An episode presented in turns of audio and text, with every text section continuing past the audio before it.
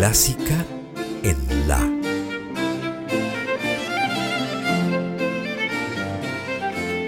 Idea y conducción, Margarita Celarayán.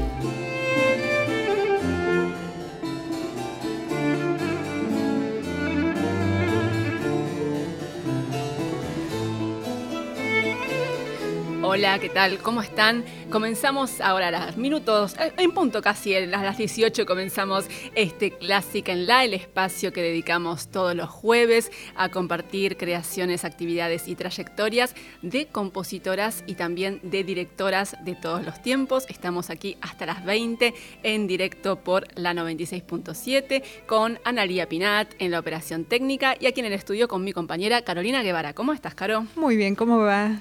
Todo muy bien, por suerte. Me alegra, con frío. ¿Cómo? con frío. Con frío, sí, se vino el frío polar. Igual ahora parece haber aflojado un poquito con respecto a lo que era hace un par de días, un pero poco apenas. Cuesta acostumbrarse igual, ¿viste? Sí. Por lo menos para mí. Sí, a mí también me cuesta, la verdad que no, creo que no somos pocos eh, los, que nos cuesta habituarnos al, frío que llegó así de golpe y me parece que ya está a altura para quedarse. Sí. Pero desde aquí tenemos mucha calidez y mucha música, sobre todo mucha música, historias, relatos, una charla también en algún momento del programa, todo siempre en torno a lo que, eh, lo que es el eje del programa, que es la actividad de compositoras y de directoras. Y la verdad es que yo vengo pensando, creo que ya lo hablamos en algún momento acá, Caro, que es impresionante cómo cambió el panorama en relación justamente a esta temática desde antes de la pandemia hasta este momento. Es impresionante. Yo me acuerdo que cuando comenzamos con este programa, que fue en marzo de 2020, con mi compañera, con nuestra compañera Gisela López, em, el escenario era totalmente diferente, era otro mundo. Antes y cómo se movió también eh, a través de redes, ¿no? Durante la pandemia, que era el medio por el cual comunicarse y difundir, hubo mucho mm, congreso, mucha comunicación de asociaciones de compositoras, de directoras. Absolutamente. Me da la impresión justamente que la pandemia y esta cuestión de que fue un periodo muy duro y muy difícil, pero también que en muchos aspectos llevó a reflexionar y a compartir experiencias, ¿no? A través de esas vías que quedaban disponibles, ¿no? Sí, y ese tiempo también eh, quizás ayudó a reforzar o crear esos lazos, digamos, ¿no? Esas redes. Totalmente. Sin dudas fue eso lo que, lo que estuvo sucediendo en este tiempo de pandemia, sobre todo al principio, ¿no? El primer año, en 2020, mm. porque es impresionante la diferencia en lo que era la presencia de compositoras y directoras tanto acá en la Argentina como en el resto del mundo. En repertorios, en programaciones. Antes de la pandemia y lo que ha sido desde el regreso de la actividad es casi diría un abismo, ¿no? Mm. Un salto exponencial, cuantitativo y cualitativo también, que a mí no deja de, sorprenderme y de, la verdad que de alegrarme también, por supuesto. Por supuesto. Por supuesto que lo celebramos eh, y desde aquí seguimos contribuyendo a... Eh, a dar a conocer en muchos casos, a darle visibilidad a, compositoras y directoras cuyos nombres todavía no nos resultan tan familiares y cuyas historias tampoco conocemos tanto, ¿no? Pero bueno, antes de arrancar formalmente, Caro, te voy a pedir que recordemos las vías de contacto y nuestras redes sociales, ¿te parece? Dale, por supuesto. Pueden comunicarse durante el programa, es decir, hasta las 20 al 49990967. También pueden escribir por WhatsApp al 155335 5367 y nos pueden seguir en las redes sociales toda la semana, Instagram, Facebook, Twitter, arroba en la clásica. Así es, de todas esas maneras se pueden comunicar con nosotras a través del WhatsApp y en la línea, telefónica, por supuesto, mientras estamos aquí en vivo hasta las 20 y en las redes sociales se pueden contactar en el momento que quieran y cuando lo deseen. Y ahora sí vamos al contenido del programa propiamente dicho y empezamos como siempre con un relato sobre la vida de una compositora de algún momento del pasado y por supuesto con mucha música de la autora en cuestión. Y nuestro viaje, nuestra historia de hoy nos lleva a Estados Unidos a fines del siglo XIX.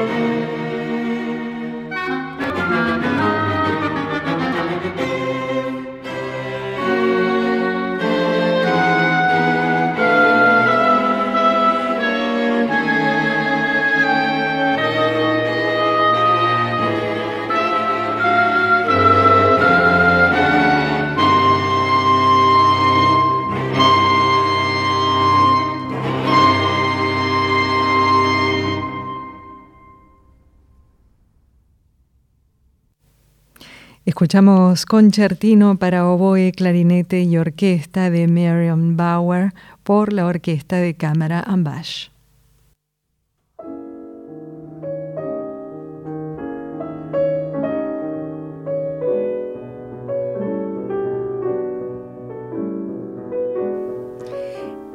De la primera hora de Clásica en La, en el que compartimos siempre historias de compositoras, en todo este tiempo, desde que comenzamos con este programa, hemos tenido algunas historias de compositoras que tuvieron vidas casi cinematográficas y también tuvimos otras que tuvieron vidas tal vez un poco menos apasionantes, pero que tuvieron muchísima importancia en sus contextos por la forma en que contribuyeron a la vida musical de los lugares donde se desarrollaron. Y ese es el caso de nuestra compositora de hoy, Además de compositora, fue pianista, crítica, profesora, divulgadora de la música de su tiempo. Ella fue Marion Bauer, que nació en Walla Walla, una localidad de Washington, el estado de Washington, en 1882 hubo algunas confusiones con respecto al año de su nacimiento, porque ella decía que había nacido en 1887, o sea que se había sacado algunos añitos. Típico de la época, ¿no? Sí, sí, sí, algo bastante típico. Pero parece que, según pudieron investigar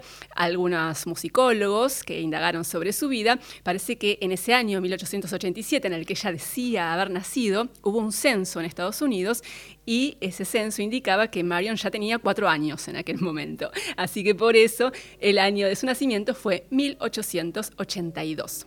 Marion Bauer era la menor de los siete hijos de un matrimonio de origen judío que había emigrado desde Francia a Estados Unidos. El padre era un músico aficionado, la madre era maestra y la hermana mayor de Marion, la mayor de estos siete hijos, Emily, fue también la primera maestra de piano de Marion. De hecho, más tarde Emily también se dedicó a la música como crítica, como maestra y también como compositora. Volviendo a Marion, les cuento que ella después de graduarse de la escuela secundaria, junto con su hermana se mudó a Nueva York para continuar con sus estudios musicales.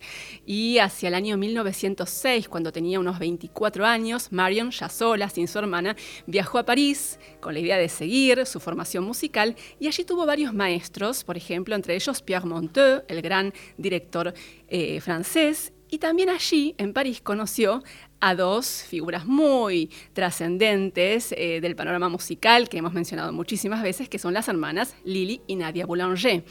Y con Nadia, Marion hizo un intercambio de clases, de lecciones. ¿Qué hicieron?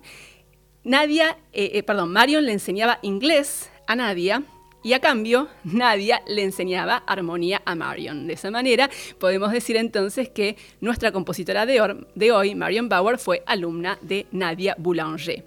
Y este fue el primero de dos viajes de estudio que hizo la joven Marion Bauer en esos años de formación, ya con el objetivo claro de dedicarse definitivamente a la composición.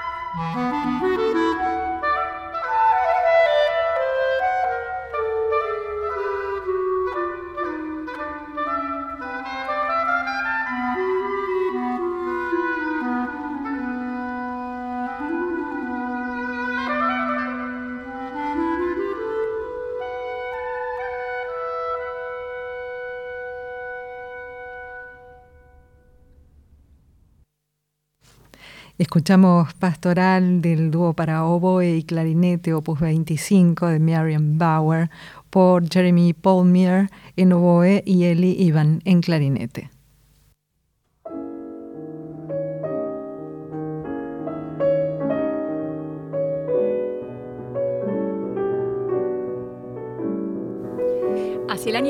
1910, ya instalada en la ciudad de Nueva York, nuestra compositora Marion Bauer empezó a dar a conocer sus propias obras que inicialmente fueron eh, principalmente canciones y piezas para piano tuvo una buena aceptación con su música y eso por supuesto que le dio ánimo, la alentó a seguir adelante y de a poco empezó a incursionar en géneros musicales más ambiciosos como la música sinfónica y también la música de cámara y los conciertos, ¿no?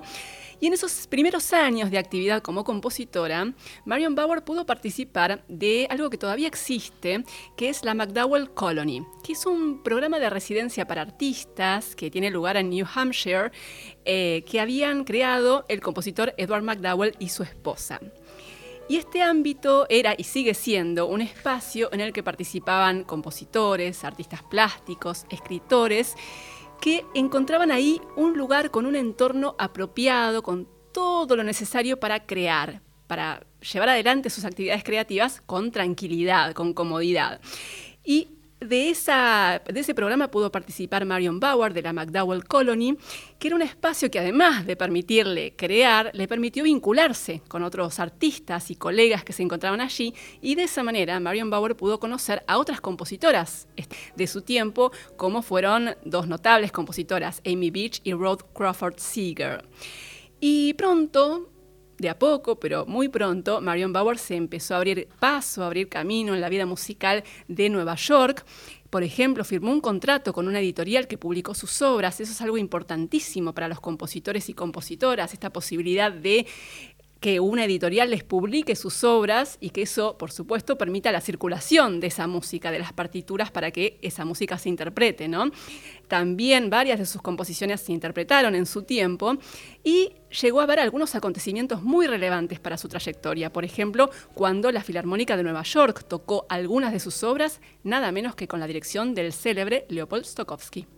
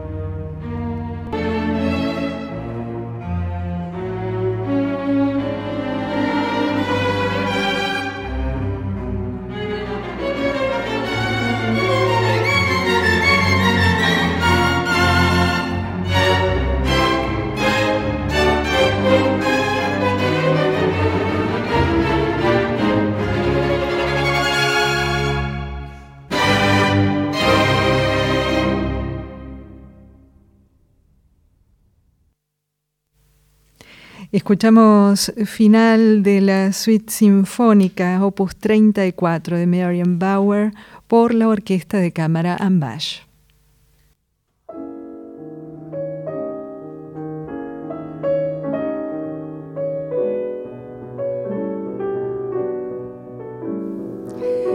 Profesional de porque además de dedicarse a la composición, fue muy valorada como profesora.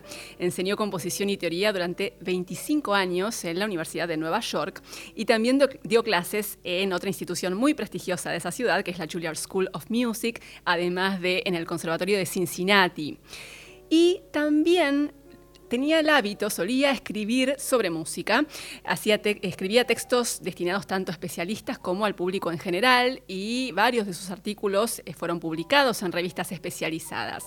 Y también escribió libros, cinco libros, siempre en torno al panorama de la música y a los músicos. Tiene incluso un libro sobre la música del siglo XX que tuvo mucha difusión y mucha aceptación en esos años, en la primera mitad del siglo XX y después del aporte y la contribución de la composición y además de todo esto que les estoy contando, Marion Bauer fue una firme defensora de la música de autores de su país, de Estados Unidos, y de los compositores de su tiempo. Ella era muy consciente de que era necesario generar espacios para que se difundiera la música de su país y la de sus contemporáneos. De otra manera, eso no iba a suceder naturalmente. Se dio cuenta muy pronto de eso y eso la llevó a integrar, a formar parte de varias organizaciones que se dedicaban justamente a la promoción de la música de compositores. Por ejemplo, ella formó parte del Sindicato de Música de Estados Unidos, de la Sociedad de Mujeres Compositoras, también de Estados Unidos, por supuesto, y de la Alianza de Compositores, por nombrar solamente algunas de las muchísimas organizaciones que Marion Bauer integró y en sus últimos años logró reconocimiento por su actividad. Por ejemplo, en 1951 se realizó en el Town Hall de Nueva York un concierto dedicado por completo a su música y en 1954 recibió un doctorado honorario del New York College of Music. Marion Bauer falleció en 1955 en South Hadley, Massachusetts.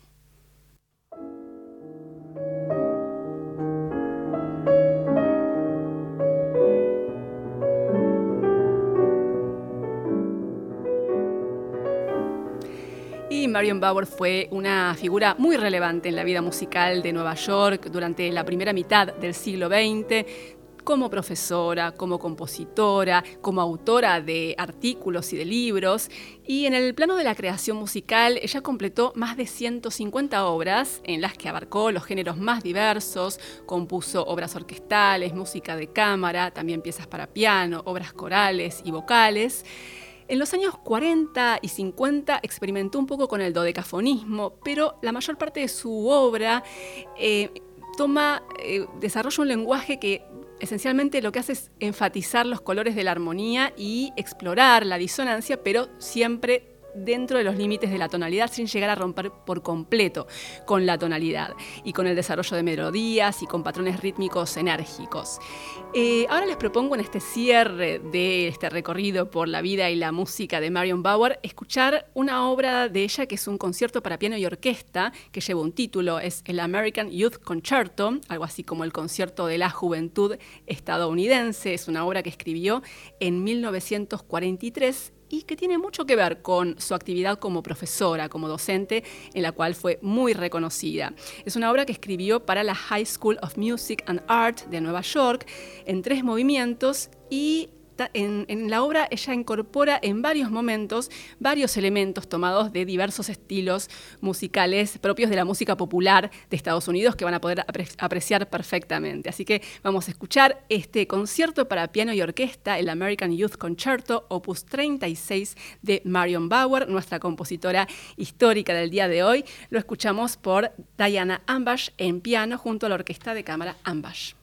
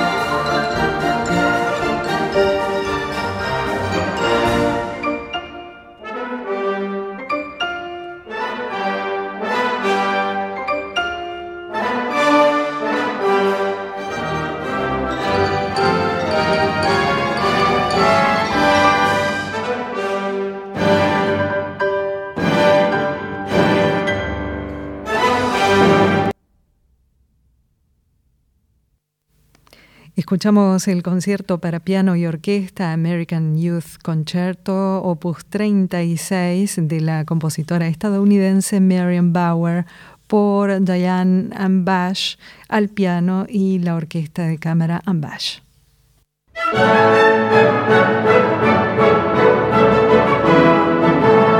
Yo hoy en día el panorama lo veo muy bien porque hay muchas mujeres que tienen una trayectoria excelente y que están a cargo de orquestas muy importantes y les va bien y son conocidas. Giselle Bendor, directora de orquesta. Cuando yo empecé no era así para nada. Incluso cuando yo estudiaba en Yale, la Universidad de Yale, el maestro que teníamos era un maestro alemán y él, por ejemplo, cuando yo ponía pasión en la dirección, él me decía que yo soy emocional como las mujeres. Y por supuesto que no me caía bien, pero yo con, con 25 años no le podía explicar a este, al maestro que no es así, que están mal interpretando justamente el hecho de que yo tenga algo que decir. La escuchaste en Clásica en La.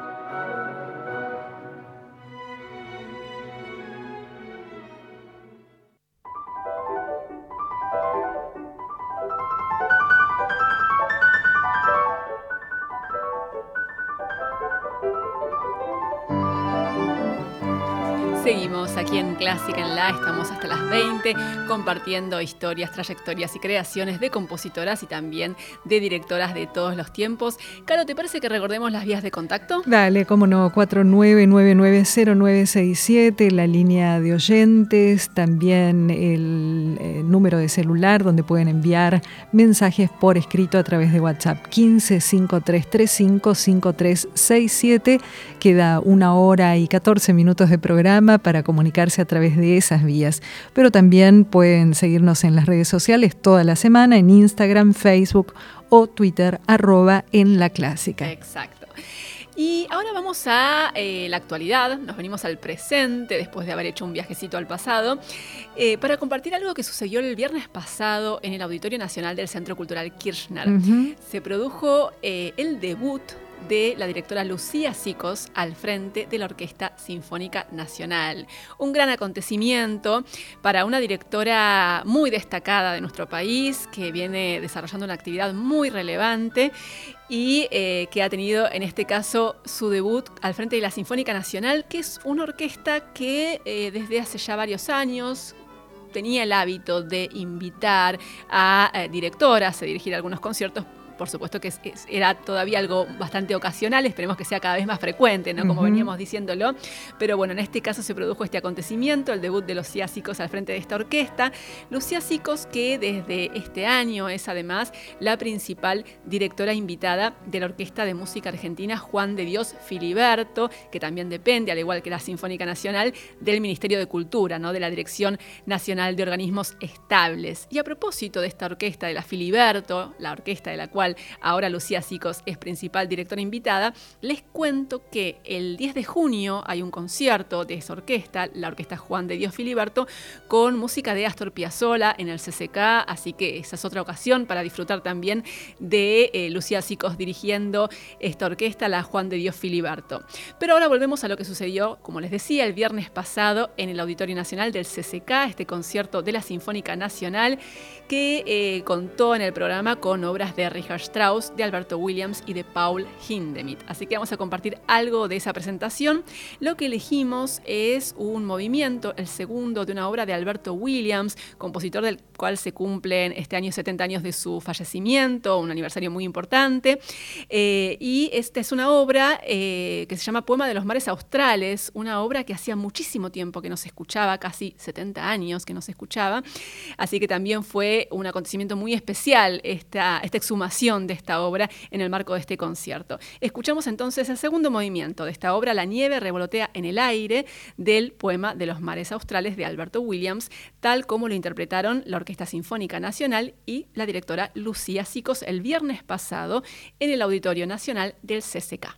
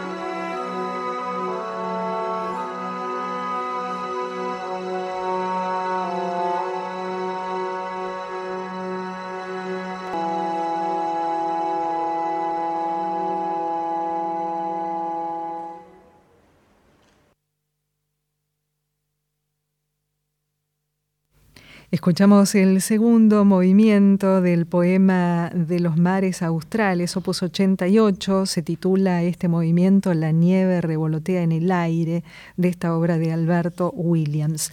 Era la oral con dirección de Lucía Sicos, parte del programa que integró el concierto el viernes pasado en el CCK.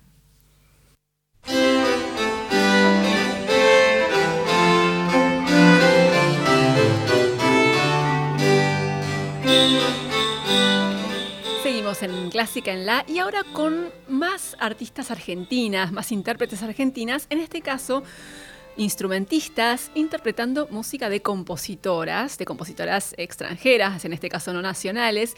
Es un registro tomado durante un concierto que se hizo el 8 de marzo pasado, justamente en el Día Internacional de la Mujer, en el Salón Dorado del Teatro Colón, un concierto que llevó el título de Mujeres en Música y que contó con curaduría de la pianista Fernanda Morelo, un concierto con la participación de varias artistas en diferentes formatos que ofrecieron eh, obras de cámara de compositoras de diferentes épocas. Así que les propongo compartir algo de ese material y vamos a empezar con música de Rebecca Clark, una compositora que ya ha estado con su música presente aquí en Classic en la en varias ocasiones, compositora y también violista eh, británica que vivió entre 1886 y 1979. De ella, de Rebecca Clark, vamos a escuchar el alegro de Preludio, Alegro y Pastoral para clarinete y viola las intérpretes son Marina López en clarinete y Diana Gasparini en viola.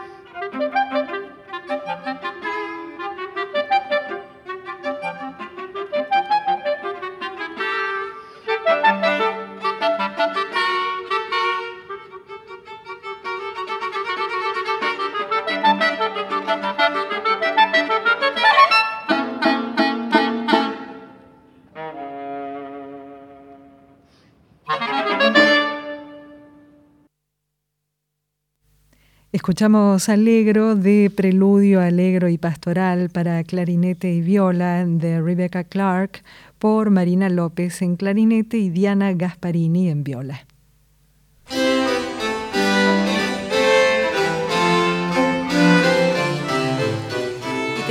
Para compartir con ustedes de este concierto que fue el 8 de marzo pasado en el Salón Dorado del Teatro Colón, con música de compositoras interpretada por varias intérpretes argentinas.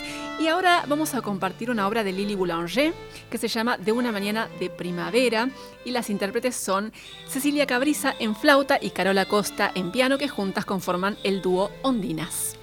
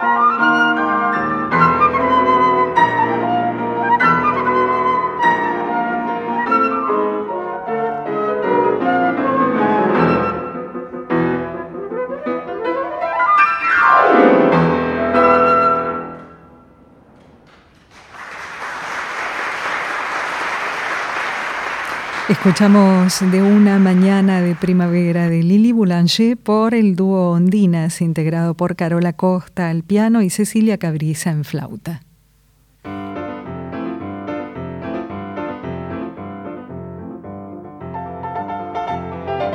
Participación, diversidad, festivales, apertura, producciones nacionales e internacionales, actualidad musical, ciclos, estrenos. 96.7 La radio pública.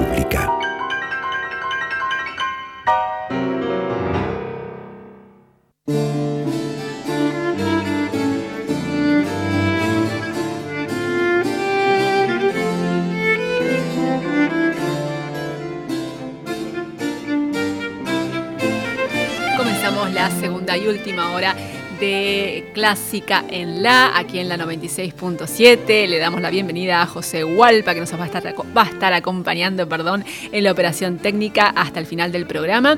Y eh, te parece, Caro, que recordemos las vías de contacto, en realidad la vía de contacto durante el programa. durante el programa recibimos mensajes por escrito a través de WhatsApp 1553355367, la línea de celular para que puedan enviarnos sus mensajes. Y nos pueden seguir en las redes durante toda la semana, en Instagram, Facebook, Twitter, arroba en la clásica.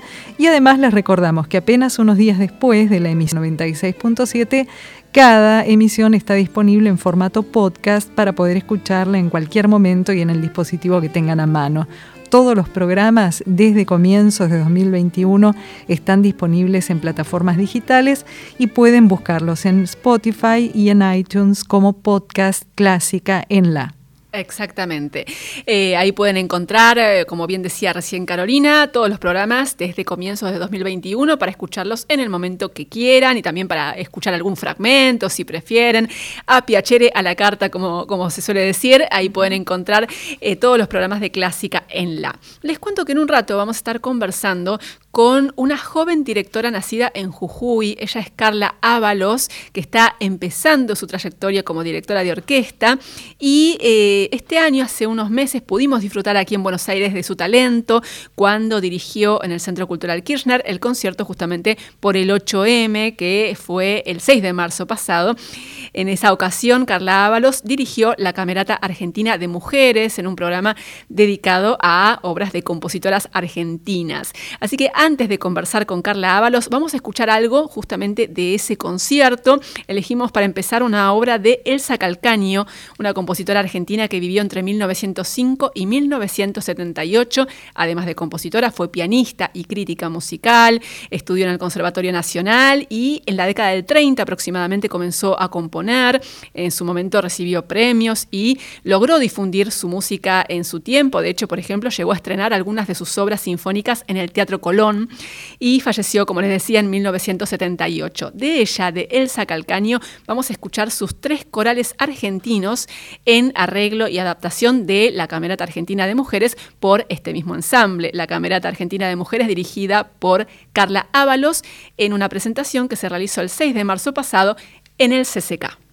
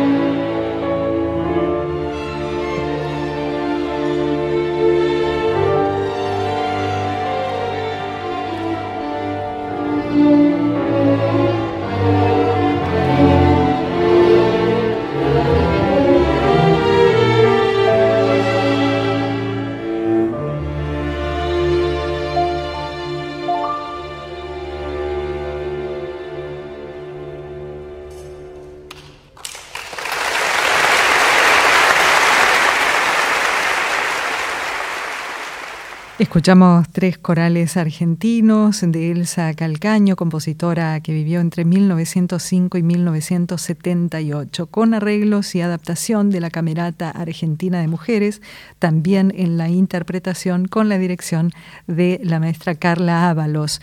Esto se, se ofreció el 6 de marzo de este año en el CCK.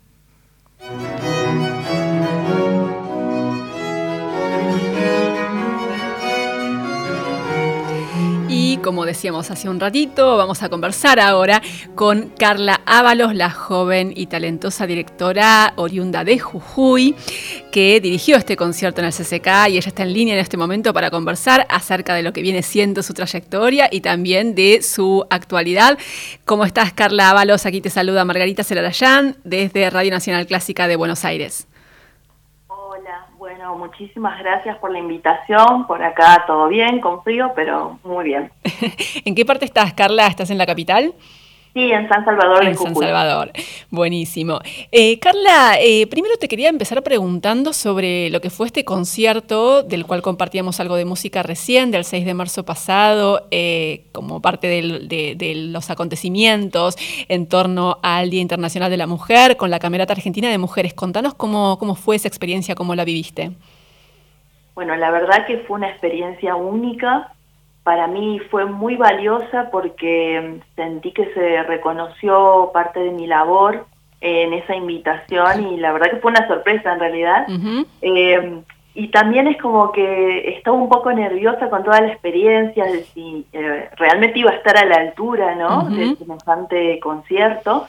Y luego llegué ahí eh, estudiando las obras, fue también estuvo genial esto de que eran obras que no hay grabaciones, de las cuales no hay grabaciones. Claro. Eh, solo había una, creo que, que había una grabación dando vueltas. Entonces eh, fue muy interesante estudiar las obras y poder ir imaginando el sonido, o sea, primero las notas, las armonías, pero también el sonido que yo quería buscar en cada una de esas obras. También al ser de compositoras eh, argentinas, o sea, compositoras mujeres, pero también había como una beta nacionalista. Entonces, hubo algo de buscar una sonoridad con un poco vibrato en algunos lugares, eh, de, un poco flautatos quizás el sonido, em, o una rusticidad también, para darle ese color autóctono, ¿no? Sí, eh, estuvo, estuvo muy interesante ese trabajo y bueno, cuando llegué obviamente el grupo de trabajo era increíble, eh, yo eh, miraba a quienes se conformaban la camerata y decía, no puedo creer que estoy acá, o sea, porque admiro a todas las personas que, estaban ahí. Eh, la invitación llegó de Tomás Balicora, que bueno, también le agradezco enormemente, y la visión fue de él, de, las compositoras argentinas, porque él siempre se preocupa mucho por la música argentina, y entonces bueno, él, él tuvo esta visión de, de, hacer estas obras y me pareció genial la propuesta. Eh, ahí la organización estuvo increíble, me trataron excelente. Y después el, el, tema del concierto también, como te decía, este, yo iba nerviosa, no sabía qué iba a pasar, pero sucedió algo raro. Cuando salí al escenario, me sentía como en mi casa, o sea, me sentí muy cómoda, sinceramente, porque también con el equipo de trabajo había habido tan buena energía eh, que estaba, estaba tranquila, entonces... Um, me dijeron que tenía que hablar justo el día anterior, que, tenía que presentar las obras. Y eso por ahí no me había preparado tanto mentalmente, o unos días antes justo me habían dicho. Pero igual, como que ya sospechaba que, bueno, quizás eh, estaría bueno, digamos, eh, yo decía para mí, presentar las obras, ¿no? Y hablar un poco de las compositoras. Eh, entonces, bueno, me había preparado para eso y, bueno, comencé y con el micrófono y ya eso también me dio una tranquilidad. Eh, no sé por qué, creo que me, da más tranquilidad hablar que no hablar. Eh, eh, tratar de comunicarme con las personas y bajar un poco todo a tierra también, ¿no? De decir, estamos acá, estamos compartiendo algo hermoso, van a escuchar esto, eh, tratar de introducirlos, eso siempre fue también mi pasión, como tratar de contagiar ese amor que tengo por, por la música y, cómo, cómo hacer que le llegue a otras personas, ¿no? Y la verdad que Carla eh, lo lograste porque, porque realmente yo estuve en ese concierto y además de que, de que las obras eran bellísimas, el programa fue muy, muy bonito y estuvo muy bien interpretado por la Camerata Argentina de Mujeres, tus comentarios antes de cada obra, tu introducción realmente... Eh, todo, todo lo que vos dijiste fue tan atinado, tan claro, y sin dudas eh, me parece que ayudó muchísimo ¿no? a, acercar la música al público que estaba presente en ese momento y también a los que estaban siguiendo la transmisión, ¿no? porque se transmitió eh, por streaming, ¿no? por el canal de YouTube del CCK y está disponible esa, esa transmisión para quien quiera verla en el canal de YouTube del, del CCK, ¿no? de este concierto. Sí, exactamente. Es más, te cuento una anécdota que después, eh, yendo a, querer comer una pizza, eh, entré a un lugar en las cuartetas, que es como muy conocido, y había mucha gente ahí que había ido al concierto. Yo estaba buscando mesa, no había mesa, pero entré como a buscar también a mis familiares, y mm, me paraban en las mesas y me decían, eh, vos sos la directora, estuvo buenísimo el concierto, no sé qué y alguna de esas personas me ocurre preguntarle, ¿alguna vez habían estado, porque era un grupo de personas, habían estado en algún concierto de música clásica, les digo, y me dice, no, ella nos trajo, no sé qué, una de las personas. Y dice, no, nunca había estado, pero me encantó. Eh, y yo dije, qué bueno eso, o sea, qué bueno que, le haya gustado, y me, encantaron las explicaciones y todo, me, decían. Yo decía, qué, qué lindo ese comentario. Totalmente. O sea, que nunca estuviste y que te llegó. O sea, eso ya está. Ya está, ya, misión cumplida. Misión cumplida, tal cual. Carla Ábalos, eh, ahora vamos a remontarnos un poquito a, lo que fueron tus inicios. Vos sos muy joven, ¿no? ¿Podés decir tu edad o...? Sí, sí, 32. 32 años, sos muy jovencita. Eh, y me gustaría hablar un poquito de tus inicios eh, con la música y cómo fue que surgió tu vocación, tu deseo de ser directora de orquesta. Bueno, mira, yo lo atribuyo mucho a un tema de, de, que tuve buenos profesores. Eh, por ejemplo, mi profesora de piano en, acá en la Escuela de Música de Jujuy, bueno, yo cursé toda la Escuela de Música, me recibí de técnica acá, y eh, mi profe de piano, Claudia Guaita, ella, eh, más allá de, los temas musicales que siempre me enseñaba, la técnica, y que por ahí yo era medio rebelde, bueno, estudiaba y qué sé yo, pero teníamos una muy buena relación, era una relación casi de familiares. Eh, entonces yo creo que este tipo de amor, este tipo de profesores, hacen que uno eh, se relacione con la música de una forma muy, muy sana y que pueda expresarse a través de la música, ¿no? Claro. entonces yo años después, eh, como hablando con un profesor de, Buenos Aires ya de piano, me decía, tu primer profesora eh, te transmitió el amor por la música. O sea, era una situación, no sé, un poco de etapa de crisis, pero me acuerdo que él me, me lo dijo, es verdad. Entonces yo creo que pasa por ahí un poco eh, el inicio, ¿no? Perdón que me voy así a cosas que no son tan formales porque... No, por favor, mejor. entrevista me gustaría no ser tanto como ir, eh, bueno, el título, el sí, lugar. tal cual. No algo más, un poco más personal. Sí, eh, buenísimo. Así que, bueno, eh, por ahí comenzó todo. Después recuerdo mucho una masterclass de interpretación de Mónica Kosachov, creo que era. O sea, nunca pude eh, encontrar ningún papel, nada que me diga que era ella. Años después yo pensé, o sea, traté de recordar y creo que era ella. Que había venido a dar una masterclass de interpretación que yo no me anoté como, como activa, perdón, pero sí había ido de oyente. Y esa masterclass como que yo dije, no, me abrió los ojos de una manera porque ella explicaba, por ejemplo, un acompañamiento de, de un arpegio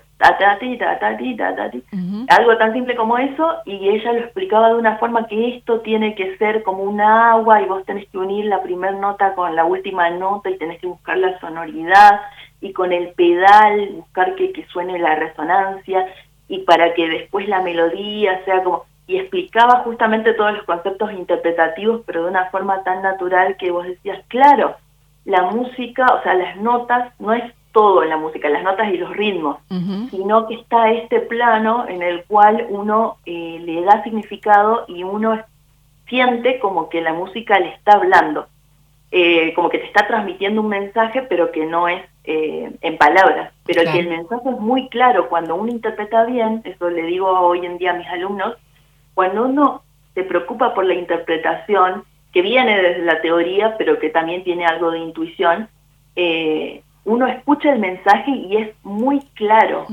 Uno no sabe qué está diciendo, pero es algo que llega. Claro. Em, entonces, eh, bueno, desde esa vez que me acuerdo que llegué a mi casa toda emocionada a contarle a, mi familia lo que había escuchado y lo que había descubierto y después tratando de aplicar eso obviamente en, mi instrumento, El piano, ¿no? Claro. Sí. Inicialmente el, piano, tal cual. Y bueno, y que ahí mi madre me dijo, desde ese día yo sabía que ibas a estudiar música. Obviamente acá los mandatos eran eh, que te ibas a morir de hambre y demás, o sea, mm. los mandatos sociales, porque mi familia siempre me apoyó. Pero ella me decía, desde ese día yo sabía que te ibas que te ibas a dedicar a eso. ¿Y cómo fue, Carla, que Carla Ábalos, que, que descubriste la dirección orquestal y que decidiste dedicarte a eso? Bueno, justamente viendo que cuál era la oferta académica, digamos, em, encontré que una rama de la interpretación eh, la podía seguir, digamos, estudiando eh, dirección orquestal. Y algo que no, se me había planteado tanto, eh, algo que me marcó también de la escuela de música, fueron las clases con Miriam Delgado, que me daba movimientos y tendencias, que era algo así como historia de la música y análisis musical.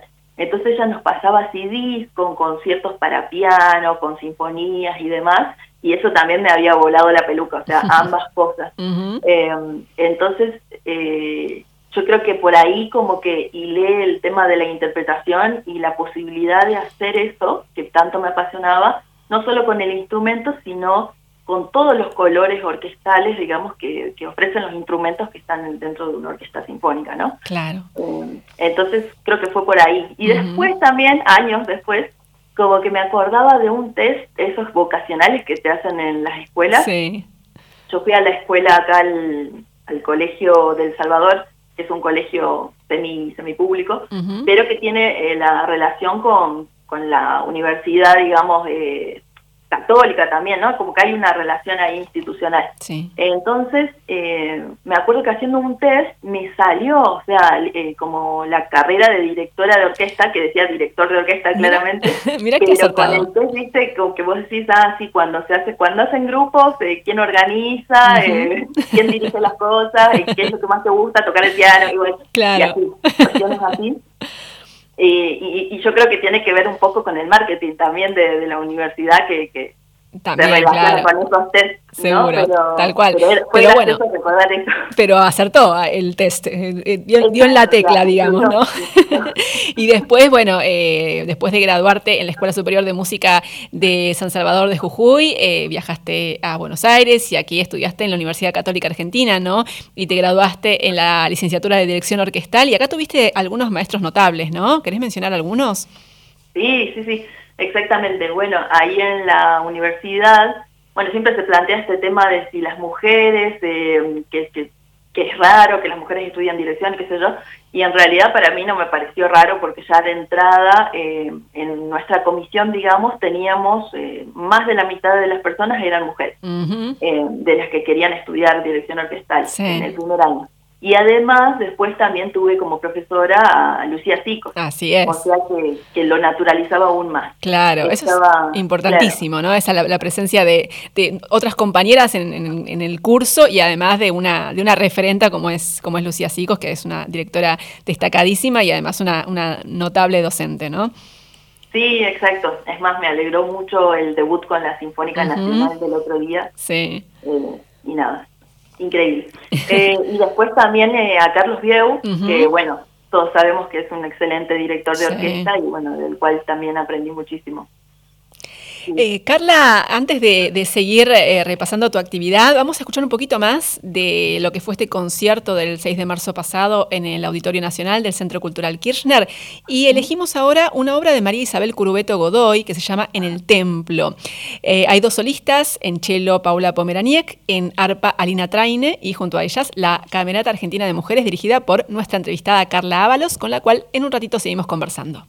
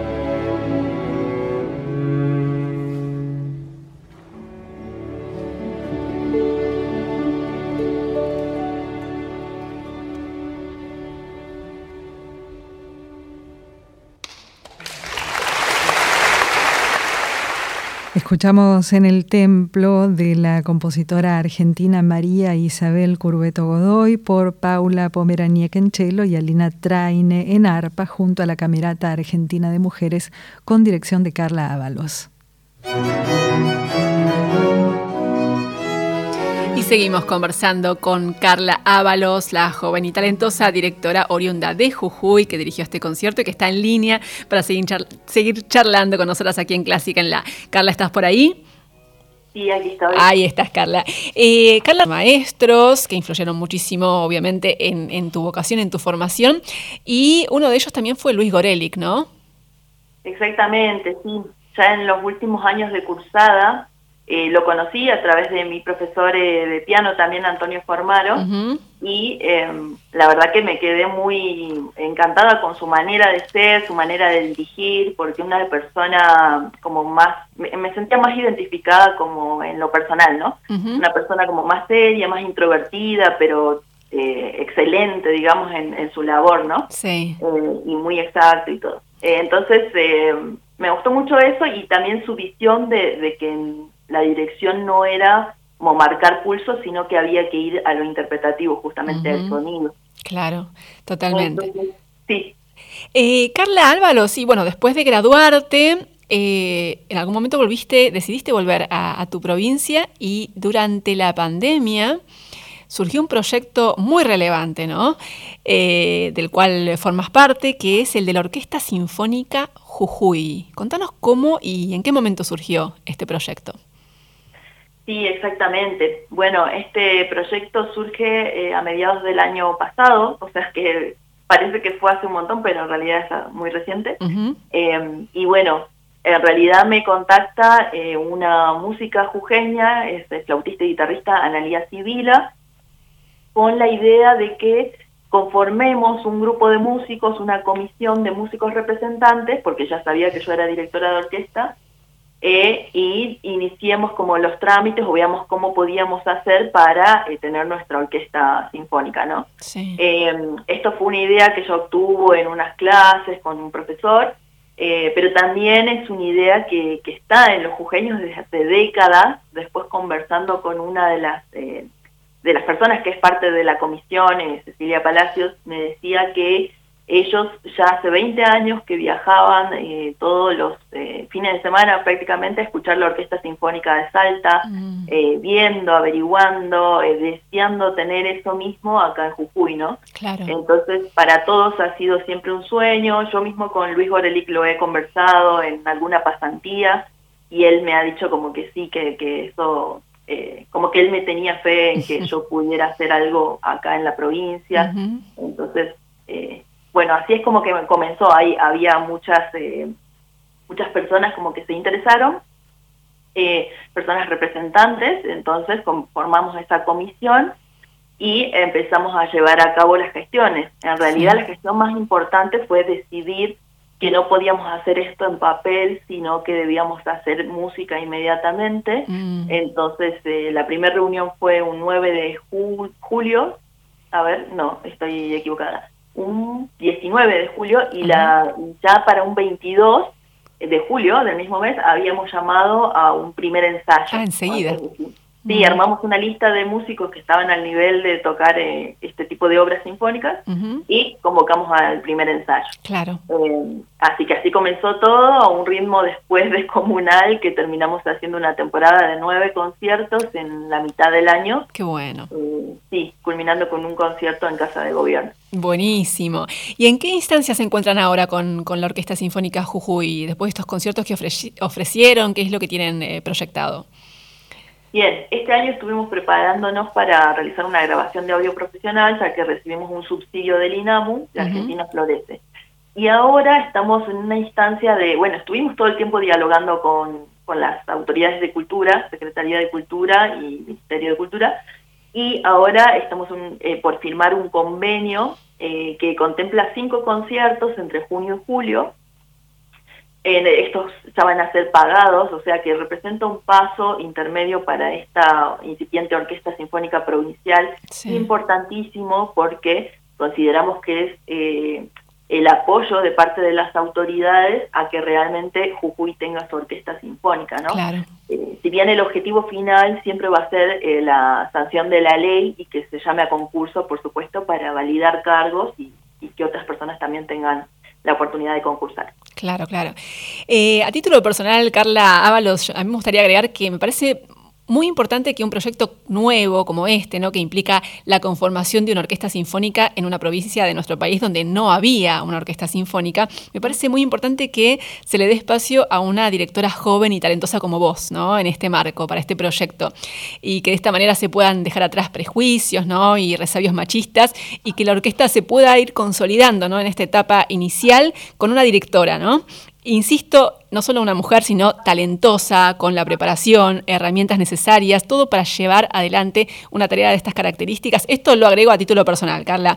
Eh, me parecía este, importante señalarlo porque cuando yo me enteré de, del surgimiento de la Orquesta Sinfónica de Jujuy, de este proyecto que fue, como decías, a mediados del año pasado, eh, me pareció fantástico, obviamente, a priori, pensé que bueno, una nueva orquesta sinfónica en nuestro país, en una provincia donde no había una orquesta sinfónica, pero en cuanto me enteré que además eh, era, la directora era Carla Ábalos, eras vos, eh, me alegré más todavía, ¿no? Me pareció, me pareció una gran iniciativa, insisto, no solamente porque sos mujer, no, no, no, no es por eso, sino porque sos una mujer talentosa y sobradamente preparada para, para, la tarea, ¿no? Así que eso lo agrego a título personal.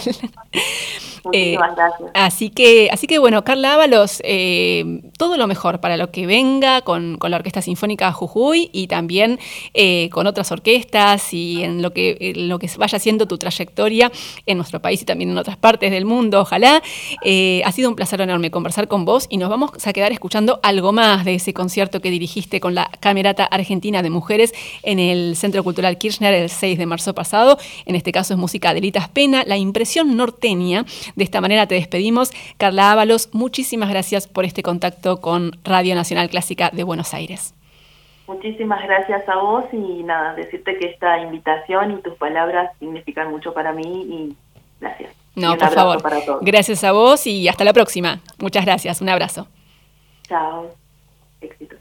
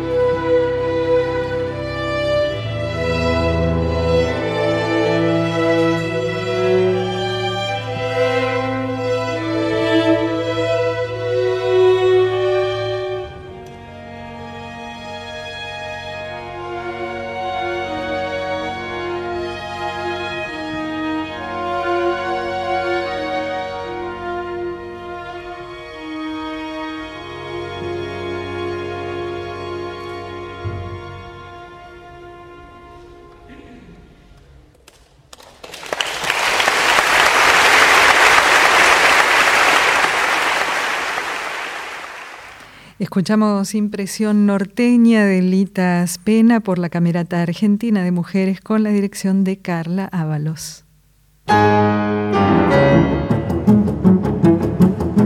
He sido una mujer durante más de 50 años y ya he podido superar mi asombro inicial. Nadia Boulanger, compositora, directora y pedagoga francesa, 1979.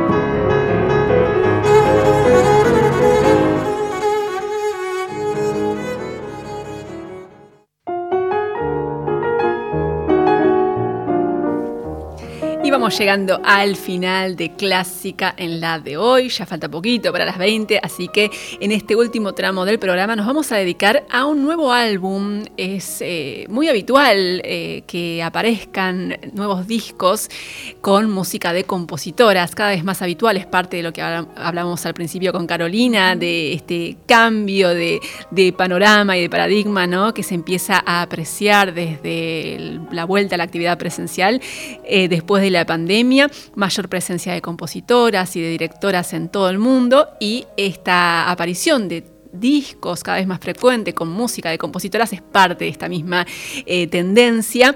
Y lo que tenemos para hoy es un disco que se llama Creatrice, Creadoras, un disco que incluye obras para violín y piano, por supuesto de compositoras, a cargo del dúo Alma, un dúo de violín y piano, y es un disco editado por el sello Clarté. Tiene obras de varias compositoras, pero elegimos una, una de ellas, que es una compositora que nunca tuvimos eh, con su música aquí en Clásica en La. Hoy también tuvimos al principio a Marion Bauer, que de quien tampoco habíamos compartido nunca música, así que algunos estrenos hoy en Clásica en La con música de compositoras que aparecieron por primera vez hoy en este programa. Y la compositora que elegimos de este nuevo disco del que les estoy hablando se llama Marguerite Canal, una compositora francesa que vivió entre 1890 y 1978. Ella estudió en el Conservatorio de París y ahí sobresalió entre sus compañeros porque ganó varios primeros premios en el Conservatorio de París. Se solían entregar distinciones, premios a los alumnos más destacados y ahí Marguerite Canal realmente sobresalió entre sus compañeros. Y fue, por ejemplo, una de las primeras mujeres en dirigir una orquesta en Francia, eso fue en el año 1917, y también en 1920 se convirtió en la segunda mujer compositora en ganar el prestigioso premio de Roma. La primera había sido Lily Boulanger, la hermana menor de Nadia Boulanger, de la cual ya escuchamos algo de música hoy también, y la segunda fue Marguerite Canal en 1920. Y gracias a ese premio tan prestigioso que ganó el premio de Roma, pudo pasar 10 años en esa ciudad de Roma y ahí escribió la mayor parte de su producción. Justamente eso era lo que permitía el premio de Roma, ¿no? esa posibilidad de, desarrollar una extensa residencia en la ciudad de Roma, en la Villa Medici y ahí tener todo lo necesario y el ambiente propicio para crear. Y eso fue lo que pudo hacer Marguerite Canal durante casi 10 años que pasó en Roma. Y ella se dedicó Además de a la composición, como es muy habitual entre los músicos y también por supuesto entre las compositoras, también se dedicó a la docencia y a la interpretación porque era pianista. De ella, de Marguerite Canal, vamos a escuchar el final, el cuarto movimiento de su sonata para violín y piano. Es una obra que compuso en el año 1922. La escuchamos como parte de este álbum del que les estoy hablando, Creatrice, editado hace muy poquito. Lo escuchamos por eh, el dúo Alma que integran Clara Danchan en violín y Ana Ivanova en piano.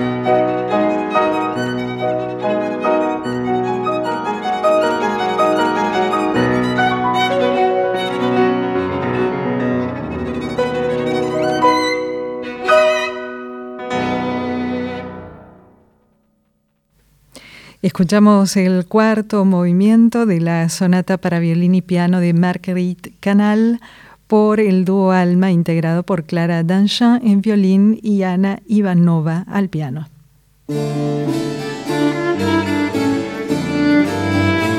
Y así llegamos al final de Clásica en la de hoy.